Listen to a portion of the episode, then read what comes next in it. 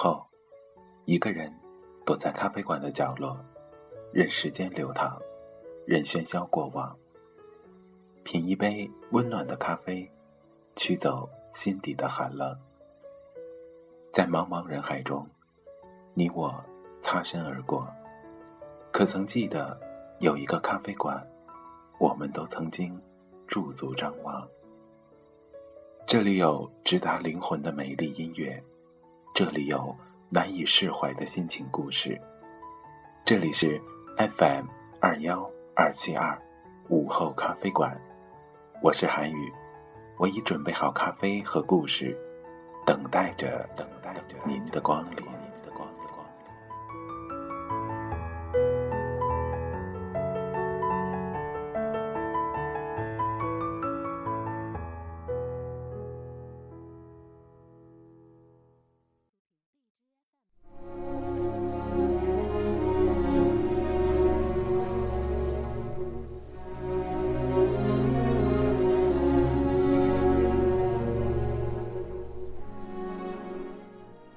亲爱的听众朋友们，大家晚上好，这里是 FM 二幺二七二午后咖啡馆，我是主播韩语。那在今天，韩语决定跟大家分享最近韩语刚刚看完的一部电影啊的一些感受。那这部电影呃是上映了有一段时间了，但是韩语因为很多的原因呃没有在上映的时候在影院看到。那最近也是通过呃网络看到的，呃这部电影的名字就叫《萨利机长》。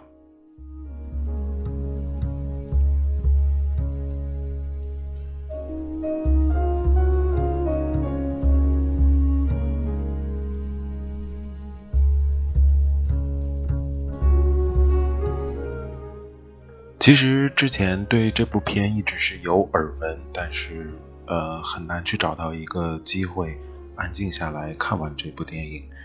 但呃，也是机缘巧合，韩语就是找到了一块儿的时间来看完了这部电影。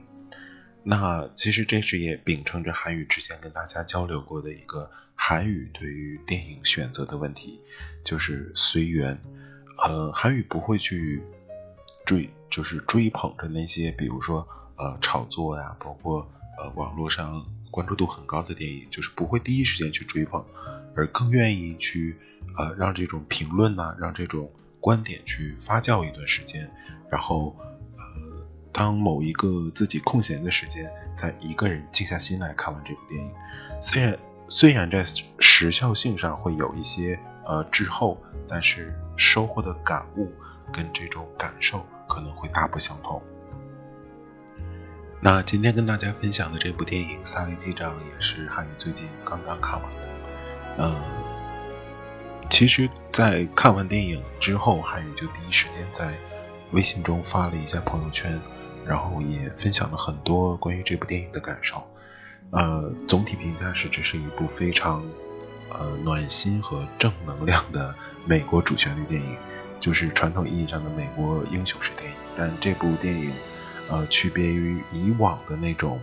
英雄类的电影，它在很多细节跟情感的处理上都做得更加的细腻。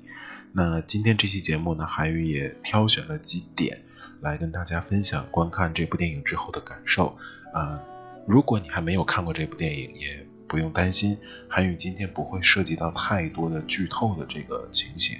然后呃，会给大家保留一些在观赏时的一种呃新鲜感。那韩语只会分享一些其中的几个点，呃，如果你看完的话，也欢迎你在节目的啊留言处跟韩语来讨论一下你看完这部电影最大的感受。好了，闲话少说，让我们共同走进今天的午后咖啡馆。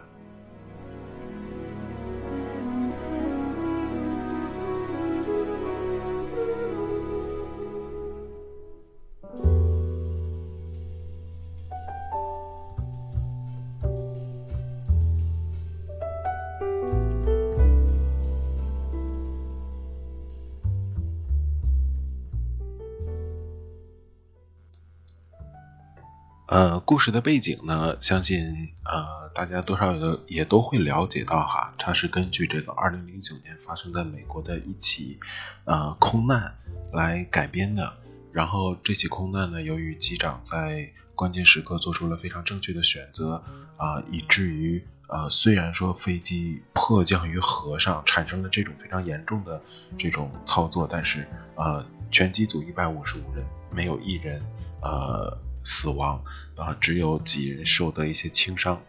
那在刚看这部电影的时候，给韩宇第一个感动的点就是，呃飞机在迫降于水上那种。大家从飞机中逃离的那种感觉，就是我们说一部电影，它会真实的反映现实的生活。我们同样也能看到，在这部电影中，呃，人群的那种惊慌，然后面对这种突发事件的那种无措，那种呃那种惊恐的状态，非常的真实。那同样，其实呃，作为韩语来说，呃，作为一个。呃，媒体的从业者来说，在面对很多灾难性的报道啊，还有这种灾难性的呃即时性的呃报道，都能看到这种类似的呃这种惊恐的神态。呃，一架飞机上虽然有一百五十五名乘客，但飞机降落到河当中，大家就是那一瞬间是手足无措的。就是我们能看到哈，就是虽然是美国人，虽然是西方国家，虽然我们一再说就是呃西方国家人的素质怎么怎么高啊，或者怎么说这种评论甚嚣尘上，但在那一瞬间，就是人群会将这种惊慌传递。他可能只是一两个人刚开始惊慌，那在这部电影中也有体现，真的会有人出现这种惊慌失措的情况下，就是去跳河啊。就因为当时的事发是在冬天，河水是非常冷的，然后也会出现这种呃拥挤的这种状况。但是韩宇在电影中看到的场景是，就是大家会有拥挤，但是机组人员的那种专业的反应和处理，真的真的是让韩宇大开眼界。那虽然韩宇之前也坐过几次国内的航班，呃。只能说幸运的是没有遇到过这种场景哈，韩宇也不想在现实生活中遇到这样，也不希望有任何人在现实中能遇到电影中这种场景。但是在那一瞬间，我们看到，呃，空姐在呃疏导人群的时候是没有多余的语言的。可能在我们国内的航空公司都是属于这种 iOS 国际标准化的情况下，大家都知道遇到突发事件应该去怎样处理。但是在这部电影中，韩宇是真切的了解到了。在出现这种呃空难啊这种情况下，所有的机组人员不允许发出其他的声音，大家都是就是口口号是就像喊口号一样，是非常一致的，就怎么说就是齐声朗诵的那种感觉。然后人群在这种声音中也做不停的做指示啊，不停的呃遵守着这种规则。我们也能看到哈，在这部电影中，其实人流的那种拥挤。包括大家慢慢就是整个人群，你会发现从惊慌到慢慢镇定，再到互相的帮扶，就是救援还没有到达的时候，大家已经在开始呼救了。那这种这种场景是让韩宇感觉特别的感动。呃，我们的国家也曾经发生过很多很多呃大型的灾难啊，地震啊，呃呃寒流啊。包括水灾呀、泥石流啊等等等等，可能我们没有第一时间在那种灾难的现场，我们感受不到人群的那种惊慌失措、人与人之间的那种帮助。但一旦把这种在特殊情况下人与人之间的那种呃守望啊、那种帮助凝结在电影屏幕上的时候，你真的会被那种以人为本的情怀所感动。那这应该是这部电影给韩宇第一个感动点，也是记忆最深刻的一点。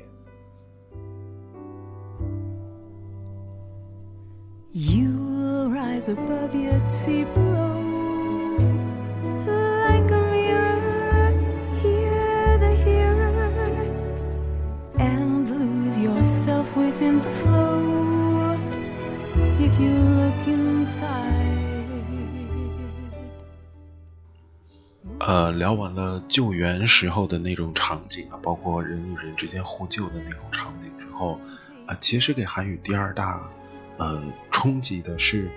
呃，因为这个故事是是现实真实存在的嘛，然后呃，虽然结果是好的，就是一百五十五人没有人呃失去生命，然后那一时间。整个纽约的媒体呀，包括全国的媒体，都把呃萨利机长奉为英雄，因为他在一个非常呃非怎么说非常迫切啊、非常紧迫的情况下，做出了正确的选择，然后将一百五十五人安全的带回到地面上。那其实呃萨利机长是一位就是终身从四十多年从事飞行的这么一个老机长了，然后。在面对这件事情的时候，他的内心的那种纠结也好，或者说呃冲击也好，也是非常大的。呃，在电影的始终会有一个贯穿的组织，就是所谓的这种交通安全局的一些调查人员，他们就要根据呃，因为你毕竟是属于一次空难嘛，那既然是空难的话，呃，就会有一些呃事故的调查，比如说对机长在那种情况下做出的反应是否合理。比如说，你飞机当时的情况跟你所呃对应做出的措施是否吻合？那在这部戏的高潮部分，也就是说，在这个听证会上，韩语是怎么说啊？被西方，尤其是被美国的这种呃体制啊，或者说这种呃问问责机制所震撼到了。呃，因为可能。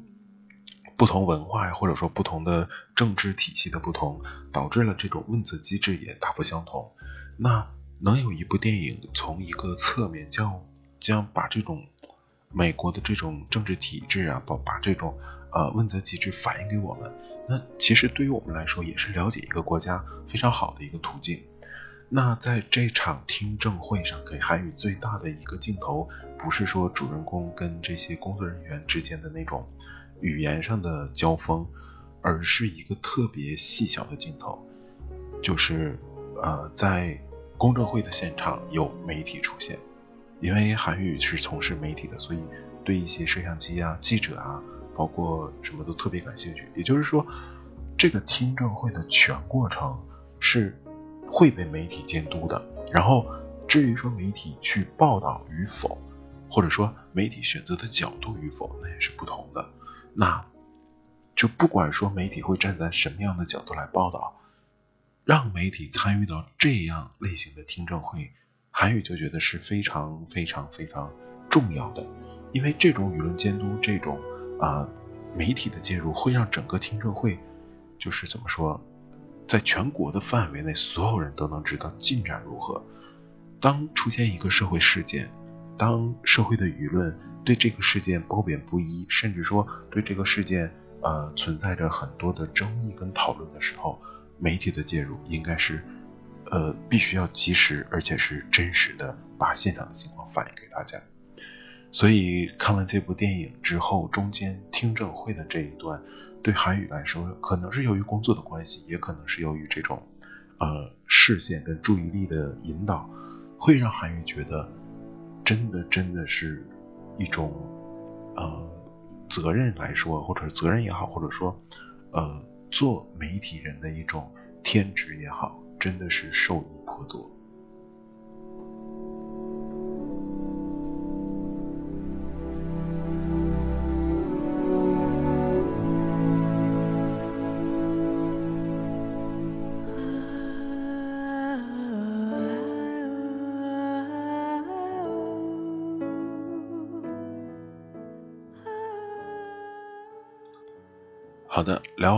听证会这一部分的事之后，啊，韩宇跟大家聊聊这部电影中对于人与人的那种家庭亲情的一些描绘。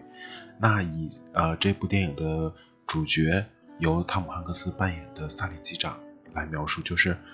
在出现空难的时候，然后他是最后一个离开飞机的。这一点其实呃在很多电影中都有反映，比如说。啊，一艘船的一艘船的船长在遇到海难的时候，他一定是最后一个离开这艘船的。有很多船长甚至要跟这艘这艘船一起葬身海底。然后作为机长也是，在这部电影中，他也是最后一个，就是把整个飞机都看完一遍。就那个时候飞已经飞机已经进水了，水甚至已经没过他的腰了，但是他还要检查一遍，确保每一个人都出来。但其实，在那种情况下，他是他是不知道就是有没有人，就是还有没有人出来，或者说还有没有人在挤飞机里。所以，呃，给我最大的感动就是，呃，萨利机长在获救之后，然后他是第一时间拿出了电话给家里人。给他的妻子打了个电话，然后就是因为他当时就是情绪很很紧张也很激动嘛，因为刚刚经历了一场生死的这种这种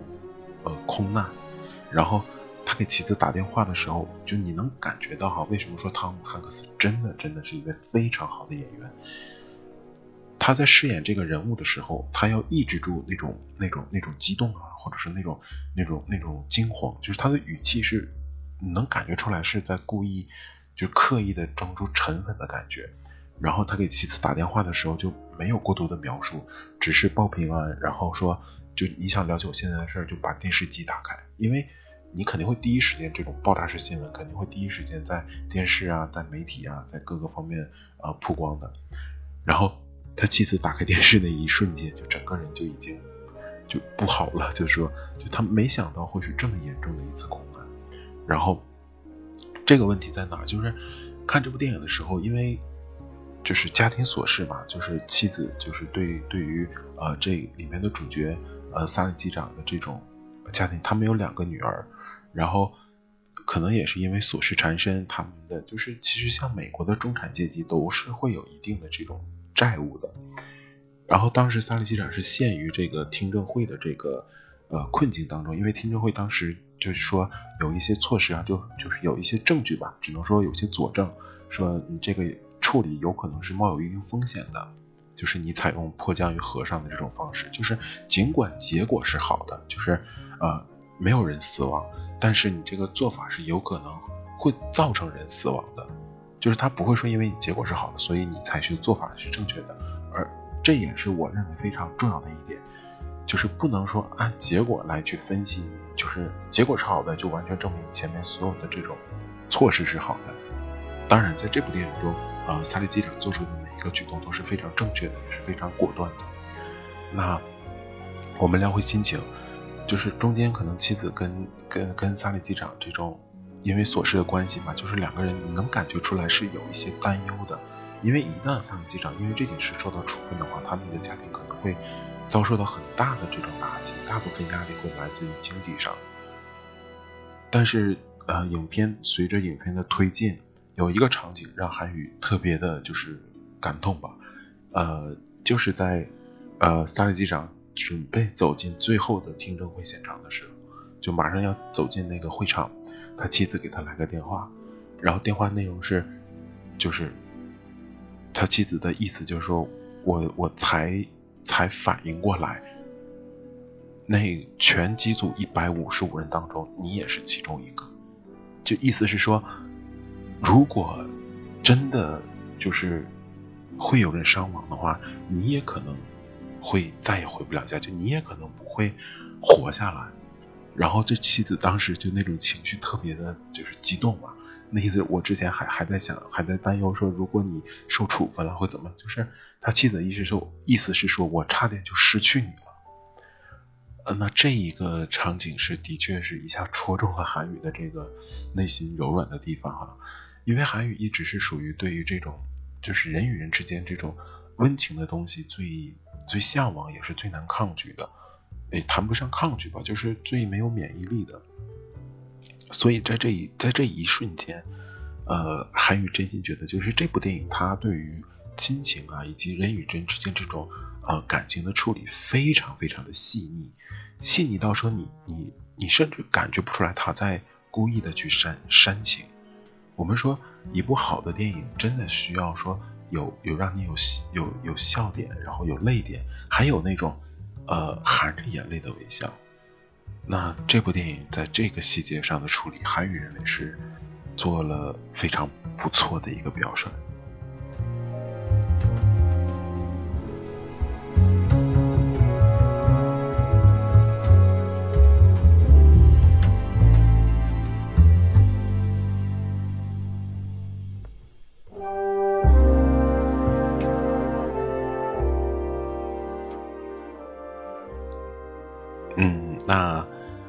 后的一段时间呢，韩语来决定就是跟大家闲聊一些关于这部电影，呃，反映给韩语的一种呃人文情怀也好，或者说这部电影想反映给观众的一些东西吧。呃，谈不上过度解读啊，也谈不上这种资深的影评。韩语只是觉得，就是近两年，呃，美国这种呃工业化的电影的，就是流程，呃，虽然也是属于这在在这部电影虽然也是属于一部英雄类的电影，但是他在处理这种呃人物啊，包括这个英雄人物的时候，这种笔触跟视角也越来越暖心。那韩宇在看这部电影的时候，正好是跨年的这个档口嘛，然后就是看完之后会，就尤其你把整部电影看完，会让人心生出一种对美好生活以及呃人性温暖一面的这种向往和感动。呃，说实话哈，生活在这个社会当中，我们每天会接触大量的怎么说呃消极的呃不好的。呃，特别让人反感的事物啊，包括现象啊，每天你可能都会遇到。那其实很很长一段时间，呃，很多人都会陷入那种所谓叫蒙蔽的状态，就是在你的生活中，可能真的去很少接触到这种特别温暖的东西，这种人性啊，这种情感啊，呃，这种在关键时刻大家伸出。呃，援手的那种帮助啊，真的真的是非常少。那电影这种艺术形式很好的把这种东西保留了下来，并且及时的传导给了我们。其实有时候想想啊，呃，人生不如意十常八九，可与人言无二三。大多数的时候，我们的生活中就是令你不开心的，或者说令你呃踌躇反感。给你带来挫折的东西是很多的，但是总会有一些事情会让你发自内心的感到快乐和幸福，也会让你觉得人生挺美好，会有这样的感触。那这些东西其实韩宇觉得他们才是生活中的真谛和最重要的事情。正是因为有了这些能够让你心生向往、憧憬温暖的正能量，才会能够让你鼓起勇气面对生活中的。负面啊，黑暗啊，挫折呀，所以有时候我们觉得自己很累，呃，很烦，呃，很很厌世，很寄俗，呃，就是整个人都处于一种浑浑噩噩的状态，不如找一部这种温暖的电影来看一看。其实看完这部电影之后，你整个人会很轻松，因为。你好像经历过，就是别人人生的轨迹，呃，在经历过这些之后，你可能对于看待某些事情，包括你的心态会调整的很好。我们说，人的一生总会遇到一些不如意的事情，谁的人生也不一定都一帆风顺，所以如何调整好自己的心态，才是更好的活在这个世界上。最重要的事情，嗯，这是韩宇看完这部电影最大的收获和感动吧。嗯，看看时间，今天的节目呢，马上就进入到尾声了。那在最后的最后，韩宇跟大家聊一聊这个午后咖啡馆近期的一些节目安排吧。然后谈不上是预告哈，因为就是闲聊的时间。呃。前一段时间啊，这个也不说前一段啊，有有一段时间了哈。这个午后咖啡馆恢复更新，然后很多听众也都重新回到了午后咖啡馆。就是在午后咖啡馆，韩宇又见到了很多老朋友啊，当初很多给韩宇留过言的粉丝啊，呃，包括一些听众啊，也都回来跟韩宇交流。然后呃，但是大家也都是呃闲谈的过程中也提到了说，哎，韩宇有些节目怎么不做了？呃，包括这个四方哥推荐啊，包括这个一些动漫的推荐啊，呃，包括你就是纯闲聊的那些节目哈，因为呃，其实大家能感受到哈，就是回归之后，韩语这个节目都变得特别有主题了哈，就是很少会有一期节目，呃，什么也不干，就把麦克风往这一摆，就跟大家聊。呃，这的确哈，因为之前韩语干干过这种事儿哈，就是闲聊，呃，开麦克之前都不知道这期节目要聊什么，然后聊着聊着这个话题就出来了。呃，其实是这样的，因为呃前一段这个由于工作的关系嘛，然后韩宇就是呃录了一些比较就是备份的节目，呃，就是所谓的备份的节目呢，就是呃怕有时候这个更新呐，呃没有新节目啊，然后。备份的节目都是那种没有时效性的啊，就是回去你看看吧，你看哪些节目没有时效性，基本就是备份的哈。然后呃那段时间备份节目存的有点多，呃大概有十几期，然后韩宇觉得就是太多也不太好，因为呃生活是每天都在继续的嘛，然后韩宇每天也都会接触新鲜的事物，呃总总总来更新这种备份的节目，就感觉呃这个电台缺乏点人人人味儿哈。然后这个韩语就是呃，再加上这个前一段这个呃，天才在左，疯子在右啊，马上就连载了。呃，因为还有最后最后的一期，呃，因为倒数第二期已经上传了嘛，最后的一期也也也没有，就是书的内容其实已经连载完了。最后一期韩愈决定跟大家聊聊看完这本书的一个感受吧。嗯，然后呃，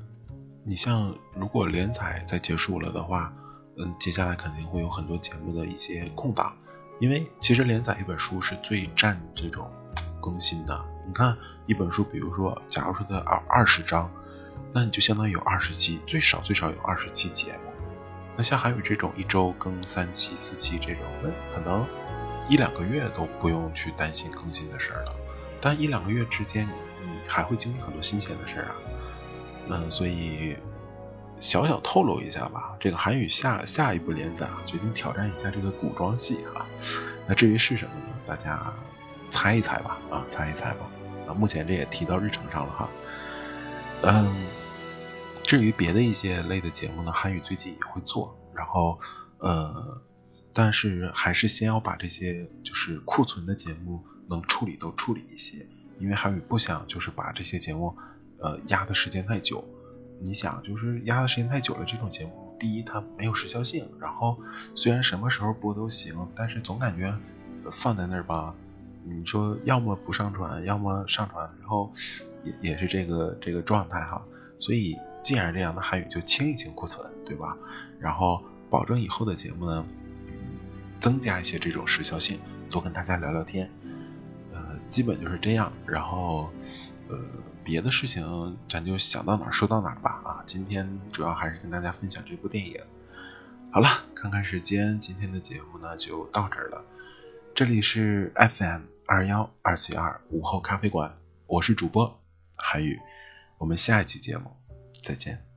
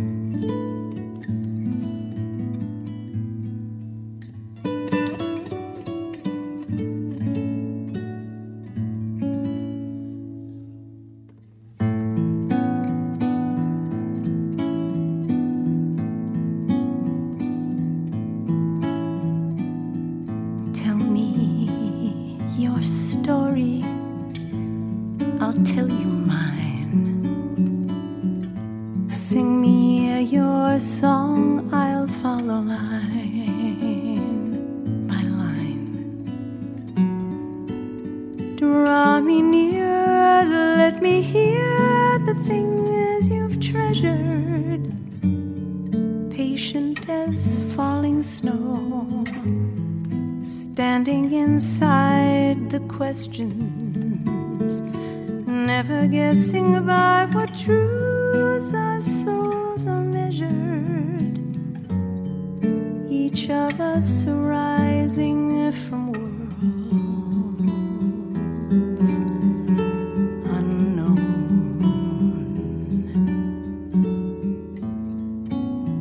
Within your trials, I see my own. Still, there are journeys that are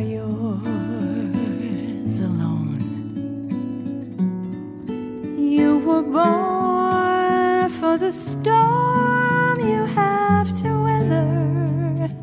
true as a winter wind. You face the moment bravely. You and I, we're on our own, and yet together, walking a path we can't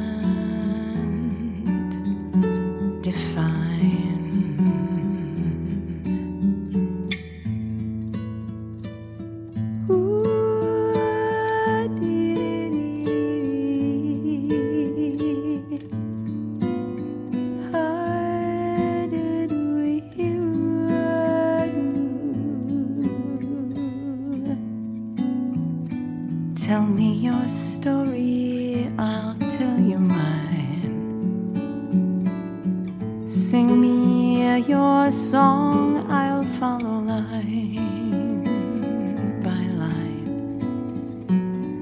Let the night fall with the lightness of a feather, trusting the coming dawn. We cannot hold the morning. You and I, we're on our own.